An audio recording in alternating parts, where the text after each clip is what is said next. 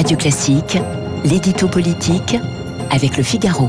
8h12 sur Radio Classique, l'édito politique avec Guillaume Tabar. Bonjour Guillaume. Bonjour Renaud. Que faire en cas de second tour entre la NUPES et le RN La majorité a semblé hésiter sur cette question.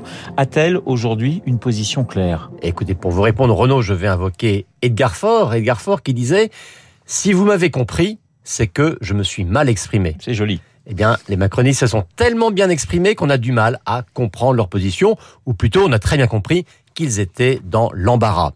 Ils sont dans l'embarras parce que le chef de l'État a toujours eu sur une ligne de front républicain sans condition à l'égard du Rassemblement national, et que lui et les siens ne se privaient pas d'en faire une arme contre la droite ou même parfois contre Mélenchon euh, quand ils ne les trouvaient pas assez clairs, eux, contre le parti Le Péniste.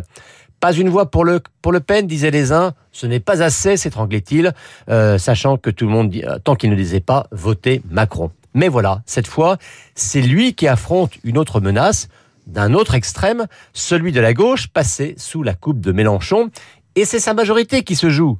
Alors il aimerait bien bah, que se mette en place une autre forme de front républicain, autrement dit, que tout le monde vote pour ses candidats pour faire barrage au mélanchonisme. Donc sa ligne, c'est le nini, si je puis dire? Eh bien non, car depuis quatre décennies, le label officiel parti non républicain est réservé au seul RN.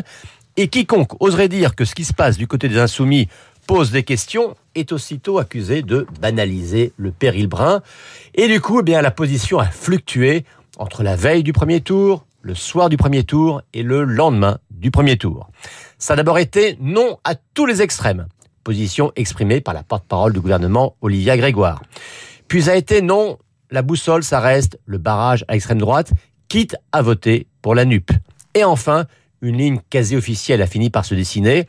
Jamais une voix pour le RN, et oui au Front républicain en faveur de la gauche, mais lorsque son candidat est acceptable, et pas de voix non plus pour la NUP, quand le candidat est sur une position trop floue face à l'islamisme ou se montre trop hostile à la police.